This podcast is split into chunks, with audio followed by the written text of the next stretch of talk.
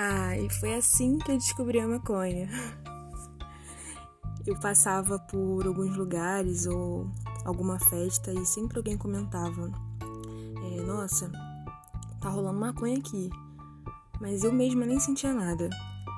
Um belo dia, no sexto período, precisei formatar meu computador com muita urgência, porque tinha resenha, projeto, trabalho, tudo para concluir. E naquela altura do campeonato eu só conhecia um rapaz. Como já estava tarde, já era quase noite, eu procurei ele para pedir ajuda. E ele marcou para outro dia e eu apareci lá. Lá no quarto dele, estava quase finalizando a formatação.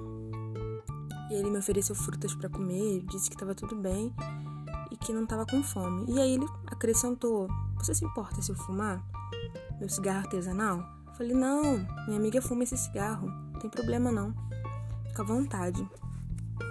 Ele fumou e aí, num dado momento, eu, lá sem noção, disse: Nossa, a fumaça tá forte, né? Ele disse: É, maconha é assim mesmo. Eu disse: Oi, maconha? Como assim? Nossa, ele riu muito da minha reação e, como já tava muito tarde, eu falei: Olha, eu vou deixar você feliz no seu momento vou embora e amanhã, na hora do café da manhã, eu pego meu PC com você. Foi bem desse jeito.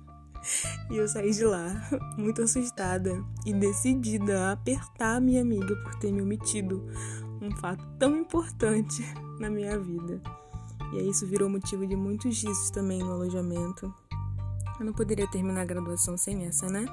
Como eu sempre ouço, Laís sendo Laís.